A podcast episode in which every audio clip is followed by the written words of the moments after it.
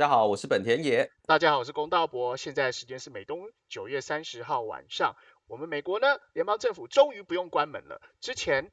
国会不批预算，结果在最后一刻通过了紧急预算案，愿意资助政府到十一月十七号为止。所以呢，又有六十天的左右的时间可以喘息。但是预算拨款案当中附带条件。呃，少数的共和党拒绝让美国的边境州，也就是德州从事边境安全管制，同时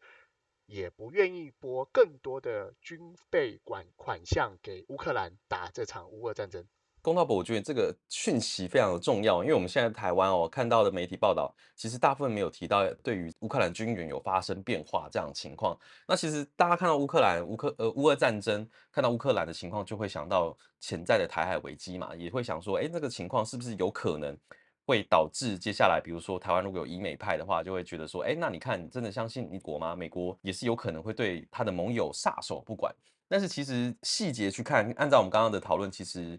乌克兰还是会持续拿到美国已经承诺要给的军备，只是说在之后的部分，明年后年部分尚未定案。其实也只是从现在到十一月十七号这一个临时延长紧急拨款预算当中呢，没有增加新的给拨款的军款。那其实这也跟之前。俄乌战争之前有一个声势的转折点有关，好像之前今年年初到年中的时候，好像乌克兰战况蛮顺的哈，然后结果乌克兰好像开始大举反攻，又得到了美国的援助，得到了英国的援助，得到德国的援助，但似乎好像又打得不太顺，因为俄罗斯开始有威胁，开始有叫嚣。哎，你还记得俄罗斯那时候威胁全世界他想干嘛吗？他那时候就是对全世界说，如果再这样发展下去，俄罗斯是不排除使用战术性核弹。这样子的一个发言，那其实有引起大家非常多的关注嘛？因为大家有多少多久，世界有多久没有看到核武的这个情况了嘛？从二战之后就没有真正的使用核呃核弹，真的在使用。那如果真的发生，那就是从第二次世界大战以来第一次被使用，这引起很多人的关注，然后跟美国的紧张。其实乌克兰虽然没有直接被核子弹攻击，但是乌克兰确实是一个遭受核污染非常严重的国家，历史上非常倒霉、非常悲惨的。车诺比核电厂爆炸事件。那但是呢，经过车诺比核电厂爆炸之后呢，乌克兰仍然有相当多的核电厂，而核能占乌克兰的总发电量超过一半左右。但最近发生一个很好玩的事情，或者是说一个很吊诡的事情呢，就是说乌克兰的核能发电厂呢，居然被俄罗斯军队占领。可是呢，乌克兰的守军撤退，然而核能电厂里面的核能工程师，乌克兰的核能工程师继续在那边。哎，这奇怪哎，为什么大家都这么想要抱着核电厂？你有没有想过为什么？这个问题真的没想过，因为一般人对于核电的认核电厂的认知就是它有稳定的供电，但是它也会产生对应的核废料，核废料的处理就是一个很令人头痛的事情嘛。哦，对啊，你看哦，核能电厂大家担心遭受攻击，不论是天灾或者是人祸，万一。辐射线外泄的话，所有人都很害怕。那其实核废料这个东西呢，不知道大家其实可能不知道，在一九五几年的时候，美国就发现了，其实核废料其实不是万年毒料，相反的，我们可以再收、回收。再利用，透过化学反应把它再浓缩，因为其实原本的核分裂的过程呢，有大概超过百分之九十的能量是没有使用到的，那其实这个浪费很可惜。然而，在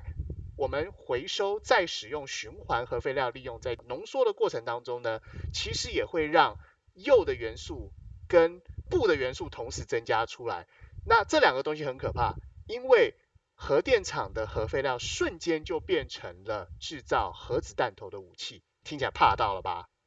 哎，我觉得蛮可怕。这个技术是早就已经出现在世界上了吗？对啊，大概五零年代美国就做了出来了。可是那个时候呢，因为一铀的原料太便宜，二回收循环再浓缩的过程太昂贵。而且会有安全核扩散的疑虑，所以那时候全世界的气氛都是不要核扩核扩散，不要核武器。所以那时候美国大概从五零年代到七零年代中左右呢，就不太想做这件事情。最近呃，应该说今年的夏天有一部很有名的片子，就《欧本海默》嘛，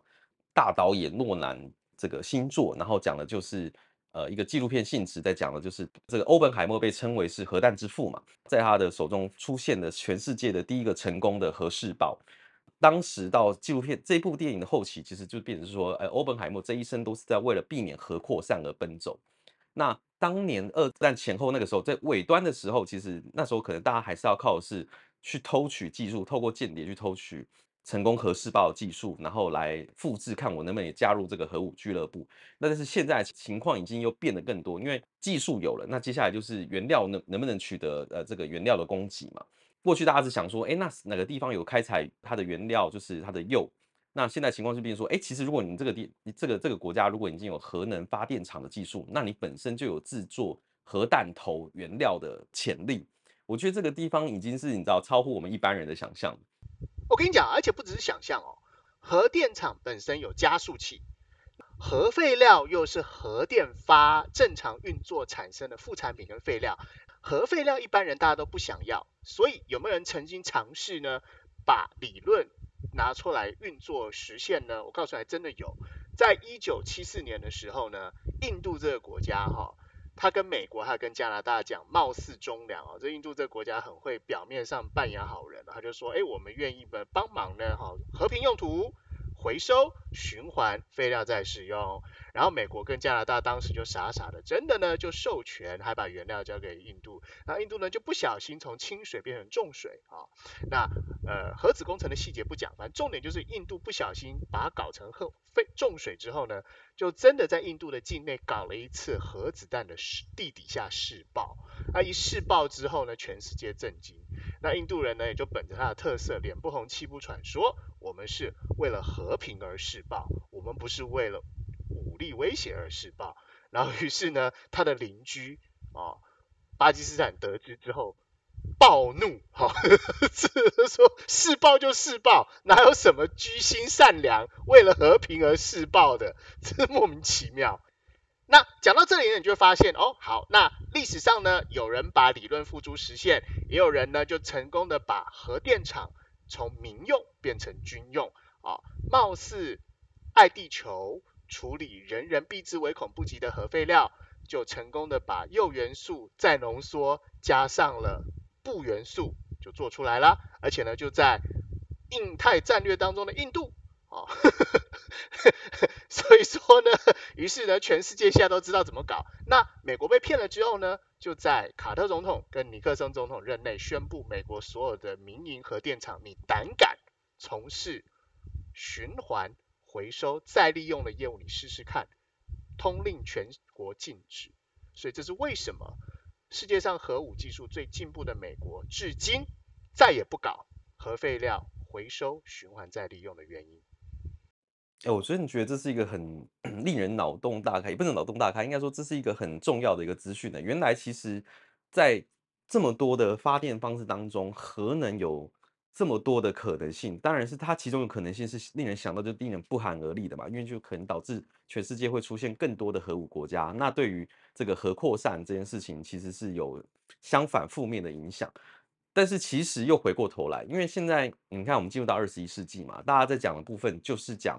呃，节能救地球啊，爱地球，然后要避免这个温室气体继续增加，然后导致这个极端气候频率发生的频率会持续的增加，然后这个北极冰川融雪啊，这个还有这个南极大陆这个冰川溶解这样子。但其实在这过程当中，我们又面临到很多能源的议题是很难被好好的这个梳理跟讨论的。所以，我们下半场呢，我们是不是就来讨论一下说？核能理论上，它是作为一个可持续性，而且算是没有碳排放，在生产过程当中没有碳排放发生，但是却又受到核扩散这样的一个疑虑影响，而导致全世界的采用的比例当中，并没有变成医药变成主流。那前提之下，这样的情况下，我们又搭配了这个节能爱地球，要减碳，二零一二零五零这个净碳排放这样子的一个一个宏大目标，那我们应该怎么样来看待这件事情？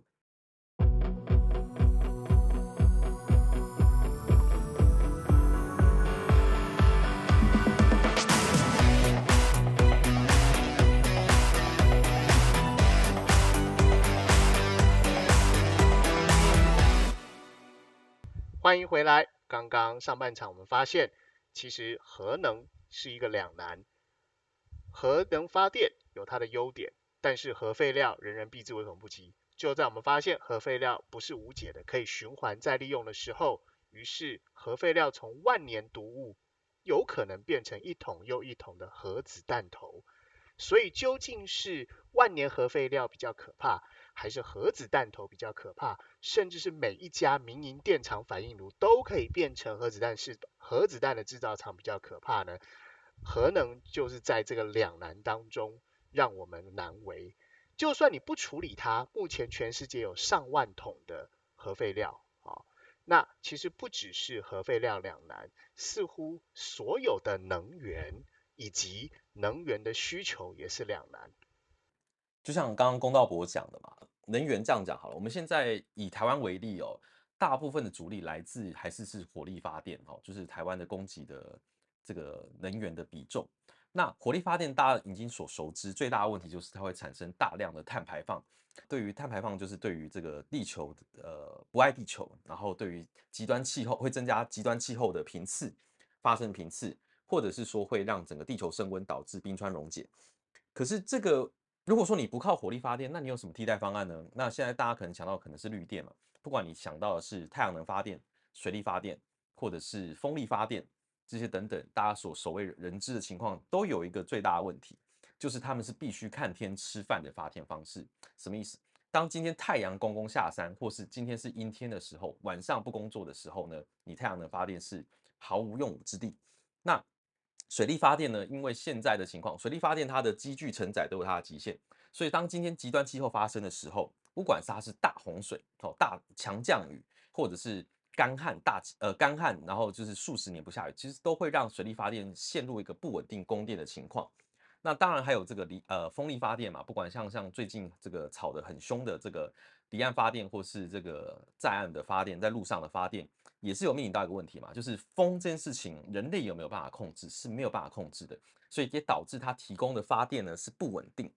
那我们又回过来一件事情，大家有没有思考过，发电其实这件事情呢是跟不只是跟经济有关，也跟国安有关。我举个例来讲，哦，经济来讲，这其实也是牵扯在一起的。我们会大家一定会想到的是台积电有，呃，我们台湾的护国神山就台积电嘛，哈，它有这个细盾之称。可是它最需要半导体产业最需要就是稳定的供电量。如果说我们完全靠绿能，有没有办法去提供台积电这样子的一个大型的半导体厂它稳定的电呢？其实是有风险的。那如果说你没有办法稳定持续提供，那你还是要回去到这个能够稳定供电的情况，就像是核电啊，或是火力发电等等。但是火力发电跟这个核能发电的这个难处，我们在之前提了，我们就不赘述。这牵扯到的问题是说，OK，如果说今天台积电没有办法正常运作，那是不是也是一个国安的问题？这是一件事情。第二件事情是说，全台湾的这个呃，我们都是海岛嘛，那所以我们有大量的这个能源是要靠进口，能能源的原料是要靠进口，所以说我们没有办法去保证，呃，我们今天面临到的是，如果面临到军事风险的时候，我们的用电依然持续的稳不稳定？尤其像离岸风电，现在的风场都是在台湾海峡，这就是跟这个。共军如果要交战的话，它是第一线，所以它有它的脆弱性。我们有考虑到说，诶，它可能不像核电厂，呃，核电厂可能是还可以扛得住几发炮弹、一发飞弹等等，因为它有大量的这个厚实的混凝土跟钢筋水泥，对，钢筋混凝土。可是你说水坝是不是一颗炸弹就可以毁掉？那或者是说，呃，风扇、风扇机就是你是不是？还有太阳能电板啊？对，太阳电板是不是一颗炮弹击毁就可以击毁的事情？所以它是一个。很难的议题啊，能源问题不只是环保问题，同时也是国安问题，同时也是经济问题，所以我觉得它是一个非常复杂的问题。所以啦，那究竟大家要不要从源头节省能源呢？好像行不通。为什么？因为已开发国家的人民好日子、爽日子过惯了，你要大家由奢入俭难。那至于说开发中国家，甚至是未开发国家，你要他从现在开始放弃发展的脚步，步伐放慢，甚至是原地踏步，为了爱地球，他绝对不干，因为其他国家已经爽过了，再怎么样该轮到他，对不对？况且，就算他现在不发展，光是已开发国家，比方说美国，或者是另外一个已开发国家中国，他们两个合起来的排碳排量，或者是其他 G7。啊，其他其他工业国合起来的碳排量就是全世界百分之八十，所以就算未开发国家跟开发中国家放慢脚步，仍然不会影响全世界的总碳排量。那至于落后国家，会发生什么事呢？我告诉你，就算他们表面上在开会的时候承诺你，呃，节能啊，能不能减碳不知道，先节能，他实际上私底下，我觉得啦，他还是会自己就盖电厂，不论是盖火力发电，如果他自己有能源有天然气的话，就直接盖火力发电厂了。如果说像是有些非洲国家它有铀矿的话呢，他就直接跟其他国家买核能技术啊，愿意卖技术的比比皆是。当你西方不输出，对你西方不输出，那你还有中国可以输出啊。而且西方世界里面又有个背骨仔叫做法国嘛，法国又是一个超级拥抱核能的国家。对啊，所以 没有马特拉，我们自己拉，这不是逛亘古名言吗？那所以既然这样的话，你看哦，其实这是一层又一层的两难框架。如果以开发国家、富裕国家，不愿意率先以身作则，那所有的赛局理论都会变成大家都不相信对方，所以我们先偷跑偷吃，竞相的伤害地球，这是第一个两难。第二个两难又落，就是从节能落后，从走完了节能之后，变成讨论减碳这个部分，有三个两难。第一个是我们同不同意，再怎么样都不应该增加。燃煤，你同意吗？本田野，我觉得大方向是这样，没错。那少一度电来自于燃煤，那就得多一度电来自于很浪费钱、很贵的再生能源，或者是呢很愿意上场、已经准备好摩拳擦掌的核电。你觉得要选哪一个？一个是电费超贵，另外一个是会有核废料，或者是核废料转成核子弹。你觉得老百姓要怎么办？这这真的没有完美的选项，这没有最佳解这件事情。而且其实我觉得刚刚还有想到一件事情哦，就是 大家想说，哎，那你再生能源总是虽然我们说它不稳定，但是总是有，比如说阳光普照个三百天，或者是说今天的风就是特别好，或者就是说今水力发电是可以持续供给的情况下，总是会有好日子嘛，对不对？这些虽然这些再生能源虽然说它不稳定，但是它总是有好日子。但问题是，电是很难被储存的，或者是说，应该换一个说法，电储存是要付出高额的成本的。如果说我今天，比如说我这时候发的电，然后我暂时用不到，那我要储存，那我要巨少巨制造一个超巨型的电池，这个具这个电池就可能本身就很贵，储电成本超高。那我们现在讲了，在台湾现在可能家庭用电，可能一户电四四度电五呃四块钱五块钱。那端看你怎么使用嘛，那可能如果你使用多，可能六块钱、七块钱，不管怎么样都算是便宜的电费。但如果我今天跟你说，因为我们要减碳爱地球，所以每一个我们要制造一个很好的储能，然后利用再生能源使用绿电，那我们要一个昂贵的一个大电池来帮大家储蓄能源的时候，所以大家家户用电要变成是二十七块、二十八块的时候，请问有人可以接受吗？大家受得了吗？带来的这个经济的这个逆风，大家是愿意接受的吗？我觉得这都是一个。就像刚刚龚道博讲的，这根本都是两难的框架下面很难被解决的产物。不说别的啦，鸡蛋从五块钱涨到十块钱，就一堆人叫苦连天啦。更何况电费从现在，不管你现在电费是五千块或者六千块，我跟你说啦，涨两倍啦。你一个月电费变一万块，大家受不受得了？对，经济发展大家能不能承受得住？对啊，那这样受不了怎么办呢？